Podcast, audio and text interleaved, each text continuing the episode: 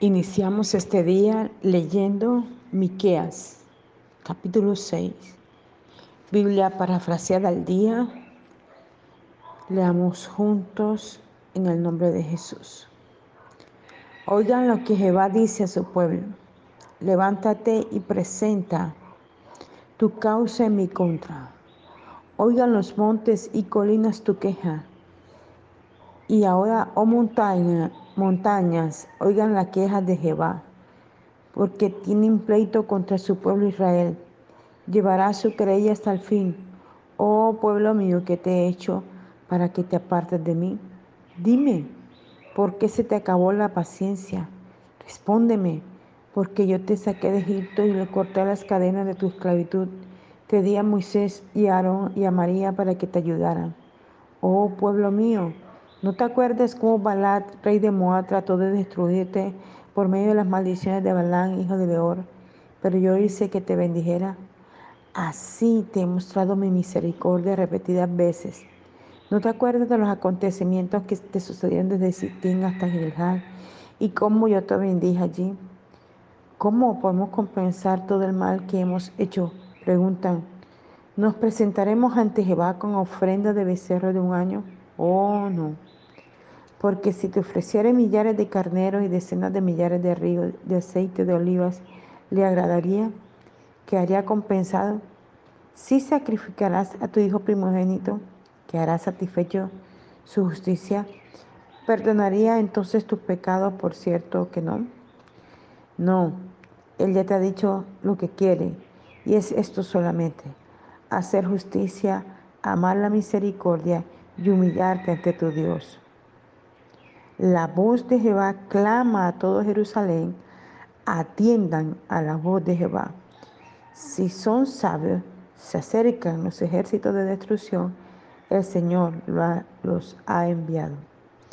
Tus pecados son muy grandes, no habrá fin para el pecado de, de hacerse rico.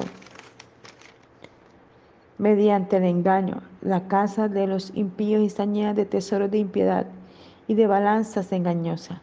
Diré yo a tus comerciantes que todo está bien y que no hay problema en que tengan balanzas falsas y medidas adulteradas.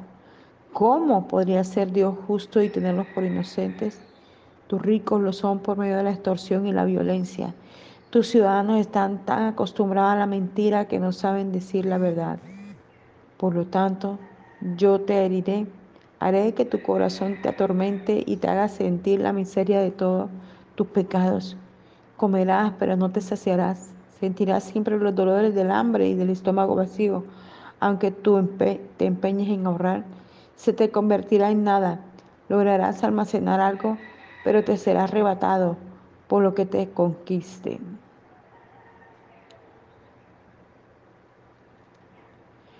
Plantarás, pero no cosecharás, exprimirás las aceitunas, pero no te ungirás con su aceite, pisarás las uvas, pero no te darán jugo para hacer el vino. Los únicos mandamientos que guardas son los que honren. El único ejemplo que sigue es el de Acat. Haré de ti un ejemplo terrible. Te destruiré, te haré, hazme reír del mundo. Todo el que te vea se burlará de ti. Que el Señor bendiga su palabra. Vemos el libro de Miqueas, es un libro bastante fuerte. el Señor habla muy fuerte a su pueblo, pero lo que puedo ver es que es una manera de sacudir, de, hacer entender. El libro de Miqueas habla de un pueblo contumaz, rebelde, desobediente, un pueblo que por más que el Señor lo bendijo y lo bendijo y lo bendijo y lo bendijo, ellos siempre se quejaban, se quejaban, se quejaban, se quejaban. Y uno observa la humanidad y se da cuenta el corazón que la humanidad tiene, en una queja continua contra el Señor, en una queja de que por qué no me da, que por qué no me escucha, que por qué no me trae, que porque una cosa tremenda. Y se olvida el propósito por el cual fuimos creados y esto es algo que constantemente les estoy enseñando y diciendo. Hay un objetivo claro que Dios hizo sobre la humanidad, sobre aquellos que creó entre sus dedos. Y es que fuimos creados para la alabanza de su gloria. Hay otro texto que dice, a buscar primeramente el reino de Dios y su justicia, y todas estas cosas os serán añadidas. Fuimos creados para adorarle. Y en medida que le adoramos, en medida que le adoramos en espíritu y en verdad, como dice su palabra, Él se complace en bendecirnos, en proveernos y en darnos cada cosa. Y dice Jehová en su palabra, a través del libro de Job, viviremos lo bueno y no lo malo. No, nos toca vivir todo, todo, lo bueno y lo malo. Con esto somos pesados en balanza. Con esto nos enseña cómo sostenernos en la palabra, aunque tengamos pérdida de familiares, de amigos o de situaciones de dinero o de diferentes cosas, nuestra fe debe mantenerse inconmovible. Y me dirá usted, quizás usted puede hablar de esto porque nunca perdí un familiar. Quiero decirle sí, perdí a mi padre hace tres años y medio. Y el Señor Todopoderoso tuvo tanta misericordia de mí que me lo habló cuatro años y medio. Y luego volvió a decirlo un año y medio antes. Preparó mi corazón y mi vida para ver morir a mi padre. Pero lo que más me satisface de esto es que mi padre murió en sus caminos, conociéndole, amándole, eh, creyéndole. Tremendamente, los últimos días de su vida, el mal de Alzheimer había tomado su mente y había olvidado muchas cosas. A mí no me reconocía, no reconocía a sus familiares, pero había algo que no olvidaba y era la gloria y la presencia del Abba Padre. Hay algo que su espíritu y su mente y su corazón no olvidaba y era que quién lo había creado. En medio de las circunstancias que vivíamos de su enfermedad, que solamente le permitió vivir cuatro meses, yo pude ver la gloria de Dios manifestada momento donde ya iba a morir, yo le clamaba que no lo hiciera en ese momento, no, un día le clamé, le dije, no te lo lleves en diciembre, si me lo quieres dar como regalo de cumpleaños de enero, llévatelo en esa fecha, pero ahora no, porque se partiría el corazón de mi familia. Y Dios me complació en esto. Mi padre se fue el 19 de enero, hace tres años y medio. Y así tantas cosas en la vida de mi padre. Cuando estaba muy enfermo, muy grave, yo oraba por alguien en la habitación y él ya no hablaba y estaba profundamente dormido. Y comencé a aconsejar a esa persona, y esto creo que lo he dicho en otros devocionales, y él de pronto responde, y estaba de espalda y hasta me asustó, y dijo, dile a esa hermana esto, esto, que pronto yo tomaré tinto con ella. Y a mí me dio, me asustó, pero al mismo tiempo me dio risa de cómo él había escuchado lo que yo le estaba diciendo a la persona y el consejo que él le daba. Pero si él estaba dormido, pero si él no hablaba, ya había perdido su habla. Pero en ese momento el Señor le permitió ser un instrumento para la palabra que esa mujer necesitaba. Luego, en un momento de, mucha debilidad en medio de su enfermedad, hubo que hacerle un examen y él vio la muerte venir. Yo la sentí detrás de mi espalda cuando estaba sentado junto con él. Y yo le dije, papá, tú tienes la autoridad, dile que se vaya. Y papá, en medio de balbuceos, porque no se le entendía nada, comenzó a decir fuertemente que se fuera. Y yo la vi literal cuando la mujer, la muerte retrocedió de ese lugar donde estábamos sitio donde le estaban haciendo, iban a hacer un examen. Es tremendo cómo en medio de la prueba podemos sostenernos cuando creemos firmemente en la palabra del Señor. Y cuando mi padre muere, el Señor me habla y me dice que soy yo la que le tengo que hacer la ceremonia. Una pastora me decía, ¿cómo puedes hacerlo? Yo no sería nunca capaz de hacer la ceremonia de mi propio padre. Sí, Dios me dio la fortaleza porque en medio de eso predicamos del Señor con la convicción de que mi padre ya no estaba allí, su cuerpo solamente estaba allí, pero su espíritu había ido al encuentro de su Creador y allí estaría adorándole para siempre. Y en estos días conversaba con una pastora que perdió su hermano y ella me decía eso. Yo le pregunté al Abba Padre dónde estaba mi hermano y el Señor me mostró dónde estaba. Otra mujer también sufría y sufría por la pérdida de su hija y un familiar. Dios le permitió tener un sueño y en el sueño la hija le dijo, dile a mi madre que no llore más, que no sufra más, porque en este lugar donde estoy es maravilloso. Dios le permitió este mensaje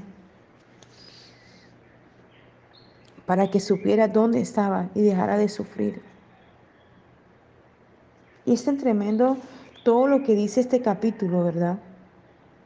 Dice, levántate y presenta tu causa en mi contra. Oigan los montes y colinas tu queja. Y ahora, oh montañas, oigan la queja de Jehová. Porque tienen un pleito contra su pueblo Israel. Llevarán su querella hasta el fin. Oh pueblo mío, ¿qué te he hecho para que te apartes de mí? Dime, ¿por qué se te acabó la paciencia? Respóndeme. Tremendo ese capítulo, versículo 1. Porque es que muchas veces estamos en una constante querella contra Dios.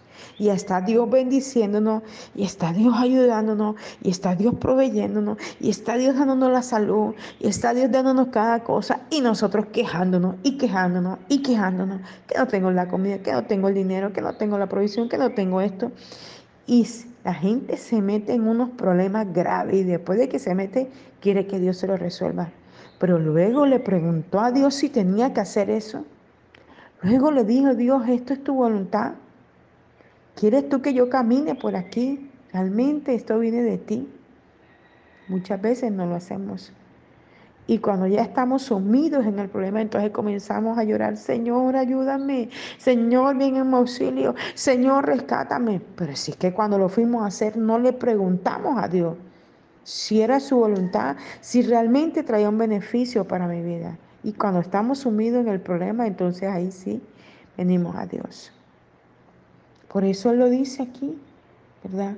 ¿Cuál es tu pleito conmigo? Dime cuál es tu pleito, tu querella conmigo. Y ahora yo te voy a decir cuál es mi problema contigo. Es que yo te creé para que me adoraras, me saltaras, me glorificaras. Pero tú has puesto tu corazón en cualquier otra cosa que no es Dios. Y es real, es real. Yo como pastor lo vivo todos los días con mis ovejas, con la gente que aconsejo y se los digo. Ay, pastores, que tengo tal problema, ay, que tengo tal deuda, ay, que tengo tal enfermedad. Y se los digo, confíen en Dios, adoren a Dios, porque tu adoración hará que el enemigo huya, tu adoración hará que las tinieblas huyan, tu adoración hará que el mal se vaya, tu adoración hará que las tinieblas retrocedan y que la respuesta se acelere más a nuestras vidas. Yo lo he visto, lo he experimentado tantas veces y he visto cómo la gloria de Dios se ha manifestado. Y sigue diciendo, por, em, ¿por qué se te acabó la paciencia? Respóndeme porque yo te saqué de Egipto y corté la cadena de tu esclavitud, te di a Moisés y a Aarón a María para que te ayudaran. Oh pueblo mío, ¿no te acuerdas cómo Balán, rey de Moab, trató de destruirte por medio de las maldiciones de Balán, hijo de, hijo de Beor? Pero yo hice que te bendijera. Hmm. ¿Cuántas veces el mal ha querido venir a tu vida y Dios te ha librado? ¿Cuántas veces el mal ha querido venir y Dios ha usado al pastor, al ministro, al hijo, al evangelista, cualquier persona para darte una palabra y te levanta donde estás y ves la respuesta de Dios. Así te he mostrado de mi, misericordia repetidas veces. ¿No te acuerdas de los acontecimientos que sucedieron desde Sitín hasta Gilgal y cómo yo te bendije allí? Hagamos memoria de cada cosa que Dios ha hecho. Hagamos memoria que si vivimos, por Él vivimos. Que si estamos aquí ha sido porque Él lo ha querido porque ha podido quitarnos la vida, pero nos las ha dado. Que tienes una casa hermosa o de palo o de tierra o de cualquier forma, pero te la ha dado para que tengas un techo donde vivir. Que te ha dado un empleo, unos jefes y te quejas de los jefes. Que regañón, que insulta, que grita, que bendice a tu jefe y todo será transformado. Bendice a tu esposa y será transformada. Bendice a tu esposo y será transformado. Bendice a tus hijos y serán transformados. Bendice tu entorno. Bendice a tus amigos y aún a cada uno de tus enemigos. Y todo será transformado para bien en tu vida, en tu casa, en tu familia. ¿Cómo podemos compensar todo el mal que hemos hecho? Pregunta. ¿Nos presentaremos ante Jehová con ofrenda de becerro de un año? Oh, no. Tremendo esto. Gente que continuamente está haciendo el mal, dañando a otros, hablando de otros, señalando a otros, robando, mintiendo, saqueando, haciendo tantas cosas malas y pretenden que Dios los guarde y pretenden que Dios los cuide y pretenden que Dios los respalde. Increíble ver gente que se va al brujo, al palero, al santero, al hechicero, a pagar su dinero para prender la vela, a, pagar su dinero para destruir los hogares, a pagar su dinero para quitar el marido a la vecina, a la amiga, al familiar. Y luego levantan sus manos al cielo para pedirle a Dios que los bendiga, que los ayude. Tremendo esto. Tremendo la maldad del corazón del hombre. Por eso Dios tiene tantas quejas contra nosotros. Deseamos el mal, hacemos tantas cosas y luego queremos que Dios nos bendiga. Wow, tremendo. Dice, sigue diciendo la palabra. No, Él ya te ha dicho lo que quiere. Y esto es solamente, ¿qué es lo que Dios quiere de nosotros? Está claramente eh, explícito, plasmado en el versículo 8. Dice, hacer justicia. Esta es la primera cosa que Dios quiere que hagamos, hacer justicia, que nuestro corazón sea justo. Si tenemos que reconocer que nos equivocamos, reconozcámoslo. Si tenemos que pedir perdón, hagámoslo. Si tenemos que cambiar de actitud, hagámoslo. Esto es lo primero que Dios quiere, hacer justicia amar la misericordia. Esto es lo que Dios quiere, que amemos la misericordia. Muchas veces el corazón del hombre es egoísta. Ve la necesidad de su hermano, ve la necesidad de su familia, ve la necesidad de una persona y tiene cómo ayudarle y no lo hace. No hay misericordia, no hay bondad. Y este es el segundo paso que Dios quiere que hagamos misericordia. Cuando tienes tu mano para ayudar a una persona, cuando tienes tu mano para ayudar a un familiar, cuando tienes tu mano para, para ayudar a alguien, estás haciendo misericordia, estás siendo el instrumento de Dios para bendecir a otros. Clamamos, Señor, ayúdame, Señor, ayúdame. ¿Y a quién usa Dios? Los instrumentos que están a tu alrededor. Te usa a ti mismo para ayudar a otros. Esa es la misericordia de Dios. Bendecir a la tierra, bendecir a la gente, bendecir a los animales a través de ti. Es tremendo. Estos días experimentaba en una situación, iba a llevarle una Biblia a una hermana y cuando yo iba doblando la esquina, es, es una esquina de, muy de altibajo y creo que en estos días lo decía, y un señor iba subiendo un, carricoche con una bicicleta y el señor no podía. Yo solté mi bolsa y le ayudé a levantar su carricoche y el hombre era asombrado porque yo lo estaba ayudando. Porque es como se ha perdido tanto la misericordia, la gente se asombra cuando alguien lo ayuda sin esperar nada a cambio o buscando la oportunidad de hacerle daño. En estos días leía una noticia en donde un hombre en Barranquilla, este, muy reconocido, tengo entendido, en el área del comercio, ayudó a varias personas venezolanas y no tengo nada contra mis hermanos venezolanos. En mi congregación se reúnen varios hermanos venezolanos y los amo. Y así, sea venezolano, sea colombiano, sea de cualquier eh, país, hay gente con, con un corazón muy malo. Y él quería ayudar, esta, esta persona metió una muchacha en su casa, metió una muchacha en su negocio y comenzó a ayudarle, a bendecirla. Y cuando ella logró em, obtener la gracia suficiente ante él, que él la metiera en su casa, un día cualquiera metió a su hermana y metió a otra persona, les abrió, saquearon la casa, les robaron todo y mataron al Señor. Hubo otro caso que tuvimos eh, aquí este, en Barranquilla también, una finca aquí cerca, un barrio de mi casa. Un señor tenía una finca y metió una familia para ayudarles y esta familia los cogió a ellos un mes después de haber estado allí, queriéndose quedar con la finca y los picó a todos, mató a papá, mamá, hijos para quedarse con la finca. Fue una cosa macabra, horrible. De todo esto se queja Dios de la humanidad. La humanidad se queja contra Dios. Dios, ¿cómo permite todo esto? Y, le culpan a Dios. Pero es que Dios no tiene la culpa de todas las cosas malas que nosotros hacemos. Es la perversidad y la maldad que hay en el corazón del hombre el que permite todo esto que estamos viviendo. Miren, en este momento hasta con la enfermedad del COVID negociar. Se dice, se rumora que se dejan morir las personas porque pagan no sé cuántas por un muerto de COVID. Y miles de cosas más. La maldad y la perversidad del hombre es una cosa terrible. Pero mira lo, lo, siguiente que el Señor dice en este versículo 8. Hacer justicia, amar la misericordia y humillarte ante tu Dios. Tres cosas pide el Señor humillarte ante tu Dios. Y eso es lo que cada día el Señor pide de nosotros. Humillémonos, quebrantémonos, reconozcamos que lo necesitamos, despojémonos de todo mal que nos asedia, que nos persigue. Busquemos a Dios mientras pueda ser hallado. Rindámonos Desatemos de la maldad que traemos generacionalmente. Seamos libres de todas estas cosas malignas que nos persiguen. Liberemos nuestro pensamiento de tanta cosa maquiavélica que se gesta en la cabeza del hombre. Seamos libres en el nombre de Jesús y dejemos que el amor del Abba Padre nos inunde la cabeza, los pies, inunde nuestros huesos, nuestros ligamentos y cambiemos nuestra forma de pensar. Ayer veía en el Facebook una persona que es china y que eh, dicta seminarios de, de ¿cómo se le dice? De, ay, bondadoso Dios, se me escapa el nombre. Pero bueno, él dicta seminarios para las familias, para las parejas y todas estas cosas. Y él decía, ayer decía,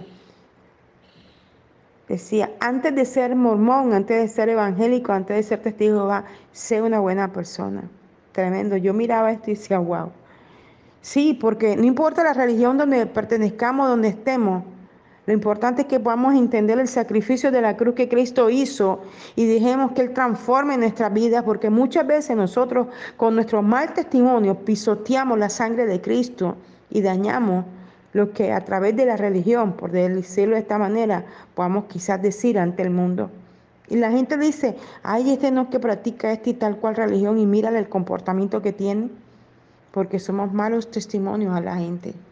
Por eso tenemos que arrepentirnos y cambiar nuestra vida y hacer lo que la Escritura dice aquí en el versículo 8, ¿verdad? Hacer justicia, amar la misericordia y humillarnos ante nuestro Dios. Padre, te damos gracias esta mañana por tu palabra, Señor, que nos exhorta, que nos corrige y que nos enseña, Señor amado. Que no tengas quejas contra nosotros, Señor, y que nosotros no tengamos nada que quejarnos de ti, porque con todas las oportunidades que tú nos das en esta tierra y en esta vida, este hálito de vida que has puesto en nosotros, tenemos que estar agradecidos contigo por todo lo que haces, Señor. Te doy gracias esta mañana por esta palabra, aunque suena muy fuerte, Señor, en el libro de Miqueas, Padre Celestial. Realmente necesitas hablarnos para sacudirnos, Señor, y sacarnos, Señor, de lo que estamos y hacernos entender que realmente lo que necesitamos es quebrarnos ante tu presencia, Señor, reconocer tu deidad, tu poderío, tu majestad, lo que tú eres como Dios lo que haces por nosotros, Señor. Gracias por la oportunidad de vida que me das en esta mañana y le das a toda la gente que está en el mundo entero aún viva para que podamos arrepentirnos y apartarnos del mal y buscar el Calvario, buscar la cruz. Mirar el sacrificio perfecto que hiciste, mirar hacia allí, Señor, y dejar que nos transformes, que nos renueves y que nos cambies. Gracias te damos por esta palabra, Señor. Bendito eres por siempre.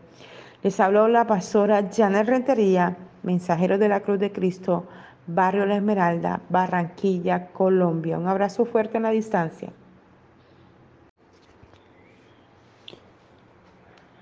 Iniciamos este día leyendo Miqueas, capítulo 6. Biblia parafraseada al día. Leamos juntos en el nombre de Jesús. Oigan lo que Jehová dice a su pueblo levántate y presenta tu causa en mi contra. Oigan los montes y colinas tu queja. Y ahora, oh montaña, montañas, oigan la queja de Jehová, porque tienen pleito contra su pueblo Israel. Llevará su querella hasta el fin. Oh pueblo mío, que te he hecho para que te apartes de mí? Dime, ¿por qué se te acabó la paciencia? Respóndeme, porque yo te saqué de Egipto y le corté las cadenas de tu esclavitud. Te di a Moisés y a Aarón y a María para que te ayudaran. Oh pueblo mío, ¿No te acuerdas cómo Balad, rey de Moab, trató de destruirte por medio de las maldiciones de Balán, hijo de Beor? Pero yo hice que te bendijera. Así te he mostrado mi misericordia repetidas veces. ¿No te acuerdas de los acontecimientos que te sucedieron desde Sitín hasta Gilgal y cómo yo te bendije allí? ¿Cómo podemos compensar todo el mal que hemos hecho? Preguntan. ¿Nos presentaremos ante Jehová con ofrenda de becerro de un año? Oh, no. Porque si te ofreciere millares de carneros y decenas de millares de ríos de aceite de olivas, ¿le agradaría? ¿Quedaría compensado? Si sacrificarás a tu hijo primogénito, ¿quedará satisfecho su justicia? ¿Perdonaría entonces tus pecados? Por cierto que no. No, Él ya te ha dicho lo que quiere, y es esto solamente, hacer justicia, amar la misericordia y humillarte ante tu Dios. La voz de Jehová clama a todo Jerusalén, atiendan a la voz de Jehová. Si son sabios, se acercan los ejércitos de destrucción, el Señor los ha enviado. Tus pecados son muy grandes, no habrá fin para el pecado de, hacerse rico. Mediante el engaño, la casa de los impíos está llena de tesoros de impiedad y de balanzas engañosas. Diré yo a tus comerciantes que todo está bien y que no hay problema en que tengan balanzas falsas y medidas adulteradas. ¿Cómo podría ser Dios justo y tenerlos por inocentes? Tus ricos lo son por medio de la extorsión y la violencia. Tus ciudadanos están tan acostumbrados a la mentira que no saben decir la verdad. Por lo tanto, yo te heriré, haré que tu corazón te atormente y te haga sentir la miseria de todos tus pecados. Comerás, pero no te saciarás. Sentirás siempre los dolores del hambre y del estómago vacío. Aunque tú te empeñes en ahorrar, se te convertirá en nada. Lograrás almacenar algo, pero te será arrebatado por lo que te conquiste.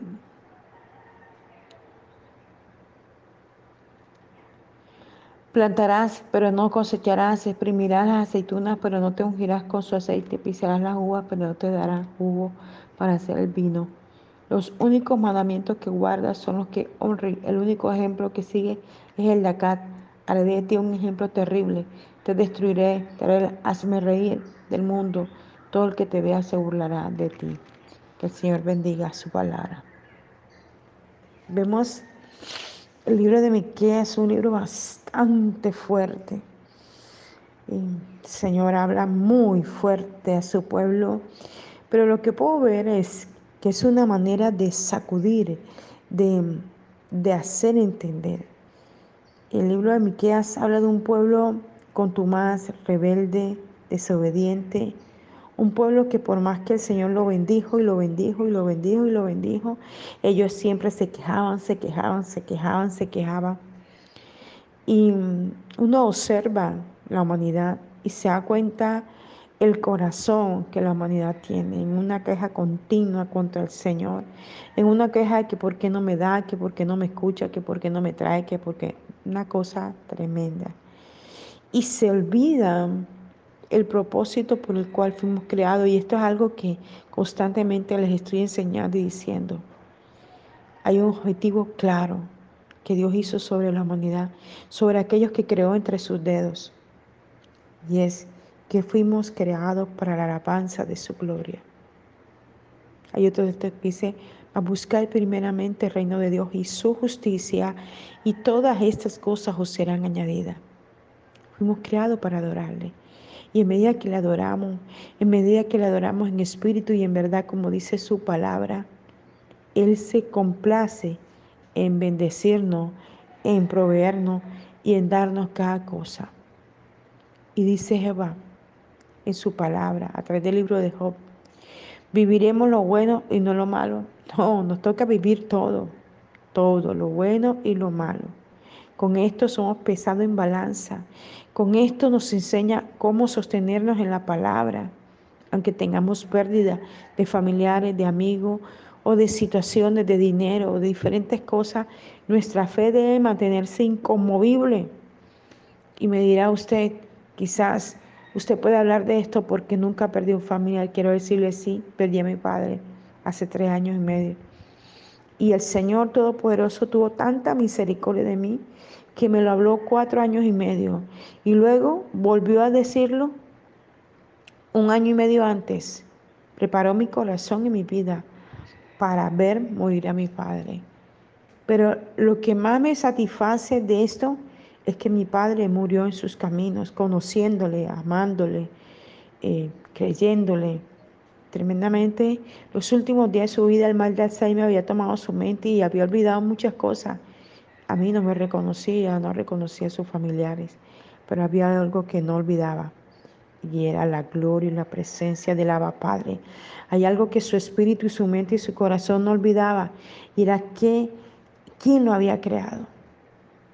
En medio de las circunstancias que vivíamos de su enfermedad, que solamente le permitió vivir cuatro meses, yo pude ver la gloria de Dios manifestada momentos donde ya iba a morir, yo le clamaba que no lo hiciera en ese momento, no, un día le clamé, le dije, no te lo lleves en diciembre, si me lo quieres dar como regalo de cumpleaños en enero, llévatelo en esa fecha, pero ahora no, porque se partiría el corazón de mi familia. Y Dios me complació en eso. Mi padre se fue el 19 de enero, hace tres años y medio. Y así tantas cosas en la vida de mi padre. Cuando estaba muy enfermo, muy grave, yo oraba por alguien en la habitación y él ya no hablaba y estaba profundamente dormido. Y comencé a aconsejar a esa persona, y esto creo que lo he dicho en otros devocionales, y él de pronto responde y estaba de espalda y hasta me asustó y dijo, dile a esa hermana esto, esto, que pronto yo tomaré tinto con ella. Y a mí me dio, me asustó, pero al mismo tiempo me dio risa de cómo él había escuchado lo que yo le estaba diciendo a la persona y el consejo que le daba. Pero si él estaba dormido, pero si él no hablaba, ya había perdido su habla. Pero en ese momento el Señor le permitió ser un instrumento para la palabra que esa mujer necesitaba.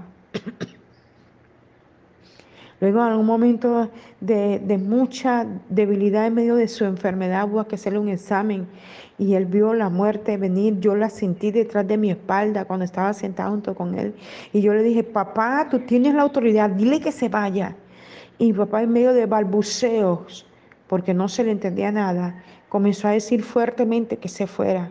Y yo la vi literal cuando la muerte retrocedió de ese lugar donde estábamos sitio donde le estaban haciendo, iban a hacer un examen. Es tremendo cómo en medio de la prueba podemos sostenernos cuando creemos firmemente en la palabra del Señor. Y cuando mi padre muere, el Señor me habla y me dice que soy yo la que le tengo que hacer la ceremonia. Una pastora me decía, ¿cómo puedes hacerlo? Yo no sería nunca capaz de hacer la ceremonia de mi propio padre. Sí, Dios me dio la fortaleza porque en medio de eso predicamos del Señor con la convicción de que mi padre ya no estaba allí, su cuerpo solamente estaba allí, pero su espíritu había ido al encuentro de su Creador y allí estaría adorándole para siempre. Y en estos días conversaba con una pastora que perdió su hermano y ella me decía eso. Yo le pregunté al Abba Padre dónde estaba mi hermano y el Señor me mostró dónde estaba. Otra mujer también sufría y sufría por la pérdida de su hija y un familiar. Dios le permitió tener un sueño y en el sueño la hija le dijo, dile a mi madre que no llore más, que no sufra más, porque en este lugar donde estoy es maravilloso. Dios le permitió este mensaje para que supiera dónde estaba y dejara de sufrir. Y es tan tremendo todo lo que dice este capítulo, ¿verdad? Dice, levántate y presenta tu causa en mi contra. Oigan los montes y colinas tu queja. Y ahora, oh montañas, oigan la queja de Jehová. Porque tienen un pleito contra su pueblo Israel. Llevarán su querella hasta el fin. Oh pueblo mío, ¿qué te he hecho para que te apartes de mí? Dime, ¿por qué se te acabó la paciencia? Respóndeme. Tremendo ese capítulo, versículo 1. Porque es que muchas veces estamos en una constante querella contra Dios. Y está Dios bendiciéndonos, y está Dios ayudándonos, y está Dios proveyéndonos, y está Dios dándonos la salud, y está Dios dándonos cada cosa, y nosotros quejándonos, y quejándonos, y quejándonos, que no tengo la comida, que no tengo el dinero, que no tengo la provisión, que no tengo esto. Y la gente se mete en unos problemas graves y después de que se mete quiere que Dios se lo resuelva. Pero luego le preguntó a Dios si tenía que hacer eso. Luego le dijo, Dios, esto es tu voluntad. ¿Quieres tú que yo camine por aquí? Realmente esto viene de ti. Muchas veces no lo hacemos. Y cuando ya estamos sumidos en el problema, entonces comenzamos a llorar, Señor, ayúdame, Señor, ven en mi auxilio, Señor, rescátame. Pero si es que cuando lo fuimos a hacer no le preguntamos a Dios si era su voluntad, si realmente traía un beneficio para mi vida. Y cuando estamos sumidos en el problema, entonces ahí sí venimos a Dios. Por eso Él lo dice aquí, ¿verdad? ¿Cuál es tu pleito conmigo? Dime cuál es tu pleito, tu querella conmigo. Y ahora yo te voy a decir cuál es mi problema contigo. Es que yo te creé para que me adoraras, me saltaras, me glorificaras. Pero tú has puesto tu corazón en cualquier otra cosa que no es Dios. Y es real, es real. Yo como pastor lo vivo todos los días con mis ovejas, con la gente que aconsejo y se los digo. Ay, pastores, que tengo tal problema, ay, que tengo tal deuda, ay, que tengo tal enfermedad. Y se los digo. Confíen en Dios, adoren a Dios, porque tu adoración hará que el enemigo huya, tu adoración hará que las tinieblas huyan, tu adoración hará que el mal se vaya, tu adoración hará que las tinieblas retrocedan y que la respuesta se acelere más a nuestras vidas. Yo lo he visto, lo he experimentado tantas veces y he visto cómo la gloria de Dios se ha manifestado. Y sigue diciendo, por, em, ¿por qué se te acabó la paciencia? Respóndeme, porque yo te saqué de Egipto y corté la cadena de tu esclavitud, te di a Moisés y Aarón a María para que te ayudaran Oh pueblo mío, ¿no te acuerdas cómo Balán, rey de Moab, trató de destruirte por medio de las maldiciones de Balán, hijo de, hijo de Beor? Pero yo hice que te bendijera. Hmm. ¿Cuántas veces el mal ha querido venir a tu vida y Dios te ha librado? ¿Cuántas veces el mal ha querido venir y Dios ha usado al pastor, al ministro, al hijo, al evangelista, a cualquier persona para darte una palabra y te levanta de donde estás y ves la respuesta de Dios? Así te he mostrado de mi, misericordia repetidas veces. ¿No te acuerdas de los acontecimientos que sucedieron desde Sitín hasta Gilgal y cómo yo te bendije allí? Hagamos memoria de cada cosa que Dios ha hecho. Hagamos memoria que si vivimos, por Él vivimos. Que si estamos aquí ha sido porque Él lo ha querido, porque ha podido quitarnos la vida, pero nos las ha dado. Que tienes una casa hermosa o de palo o de tierra o de cualquier forma, pero te la ha dado para que tengas un techo donde vivir, que te ha dado un empleo, unos jefes y te quejas de los jefes, que regañón, que insulta, que grita, que bendice a tu jefe y todo será transformado. Bendice a tu esposa y será transformada. Bendice a tu esposo y será transformado. Bendice a tus hijos y serán transformados. Bendice tu entorno. Bendice a tus amigos y a cada uno de tus enemigos. Y todo será transformado para bien en tu vida, en tu casa, en tu familia. ¿Cómo podemos compensar todo el mal que hemos hecho? Pregunta. ¿Nos presentaremos ante Jehová con ofrenda de becerro de un año? Oh, no. Tremendo esto. Gente que continuamente está haciendo el mal, dañando a otros, hablando de otros, señalando a otros, robando, mintiendo, saqueando, haciendo tantas cosas malas y pretenden que Dios los guarde y pretenden que Dios los cuide y pretenden que Dios los respalde. Increíble ver gente que se va al brujo, al palero, al santero, al hechicero, a pagar su dinero para prender la vela, a, pagar su dinero para destruir los hogares, a pagar su dinero para quitar el marido a la vecina, a la amiga, al familiar. Y luego levantan sus manos al cielo para pedirle a Dios que los bendiga, que los ayude. Tremendo esto. Tremendo la maldad del corazón del hombre.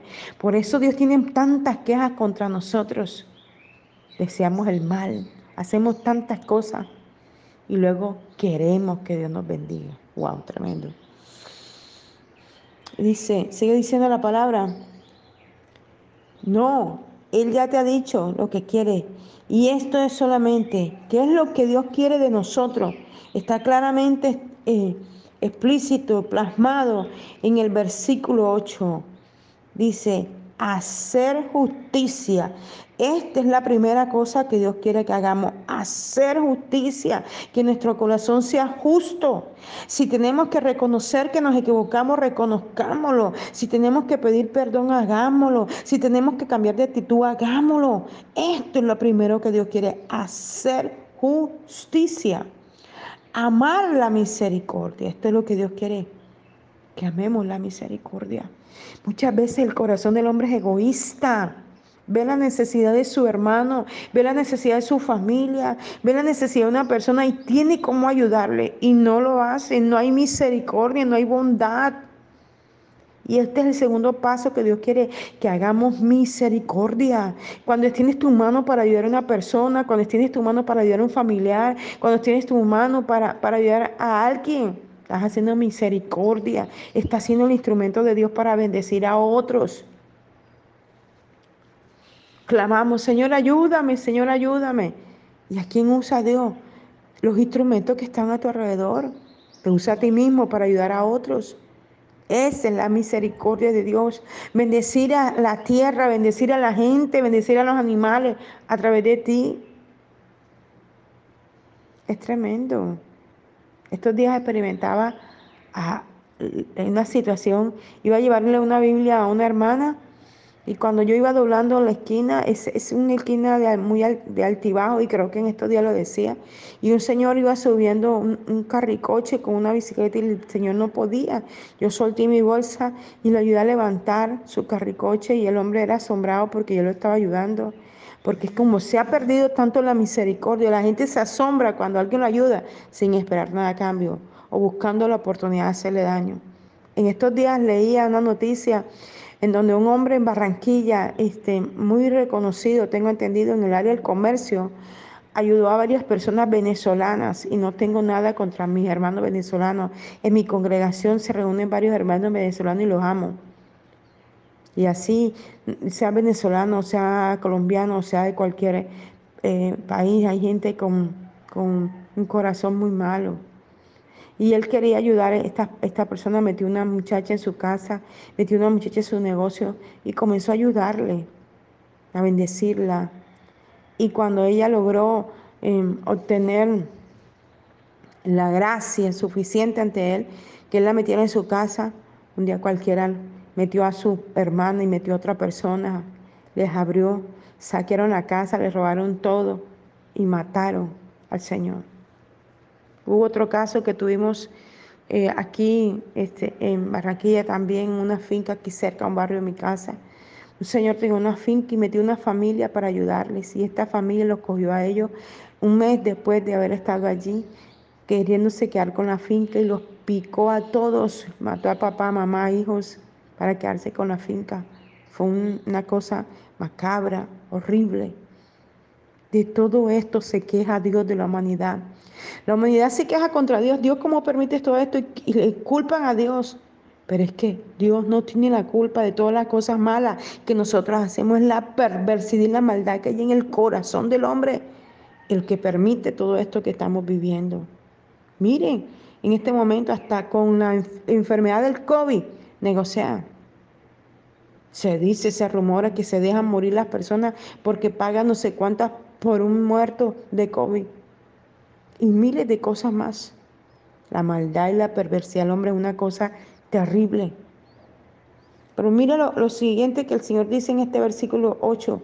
Hacer justicia, amar la misericordia y humillarte ante tu Dios. Tres cosas pide el Señor humillarte ante tu Dios. Y eso es lo que cada día el Señor pide de nosotros. Humillémonos, quebrantémonos, reconozcamos que lo necesitamos, despojémonos de todo mal que nos asedia, que nos persigue. Busquemos a Dios mientras pueda ser hallado. Rindámonos Desatemos de la maldad que traemos generacionalmente. Seamos libres de todas estas cosas malignas que nos persiguen. Liberemos nuestro pensamiento de tanta cosa maquiavélica que se gesta en la cabeza del hombre. Seamos libres en el nombre de Jesús y dejemos que el amor del Abba Padre nos inunde la cabeza, los pies, inunde nuestros huesos, nuestros ligamentos y cambiemos nuestra forma de pensar. Ayer veía en el Facebook una persona que es china y que eh, dicta seminarios de, de como se le dice, de, ay, bondadoso Dios, se me escapa el nombre. Pero bueno, él dicta seminarios para las familias, para las parejas y todas estas cosas. Y él decía, ayer decía, decía, antes de ser mormón, antes de ser evangélico, antes de ser testigo de Jehová, sé una buena persona. Tremendo. Yo miraba esto y decía, wow. Sí, porque no importa la religión donde pertenezcamos, donde estemos, lo importante es que podamos entender el sacrificio de la cruz que Cristo hizo y dejemos que Él transforme nuestra vida, porque muchas veces nosotros con nuestro mal testimonio pisoteamos la sangre de Cristo y dañamos lo que a través de la religión, por decirlo de esta manera, podamos quizás decir ante el mundo. Y la gente dice, ay, este no que practica esta y tal cual religión y mira el comportamiento que tiene, porque somos malos testimonios a la gente. Por eso tenemos que arrepentirnos y cambiar nuestra vida y hacer lo que la escritura dice aquí en el versículo 8, ¿verdad? Hacer justicia, amar la misericordia y humillarnos ante nuestro Dios.